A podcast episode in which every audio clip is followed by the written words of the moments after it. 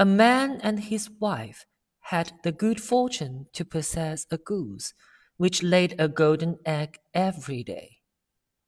Lucky though they were, they soon began to think they were not getting rich fast enough, and imagining the bird must be made of gold inside, they decided to kill it in order to secure the whole store of precious metal at once. But when they cut it open, they found it was just like any other goose. Thus, they neither got rich all at once, as they had hoped, nor enjoyed any longer the daily addition to their wealth.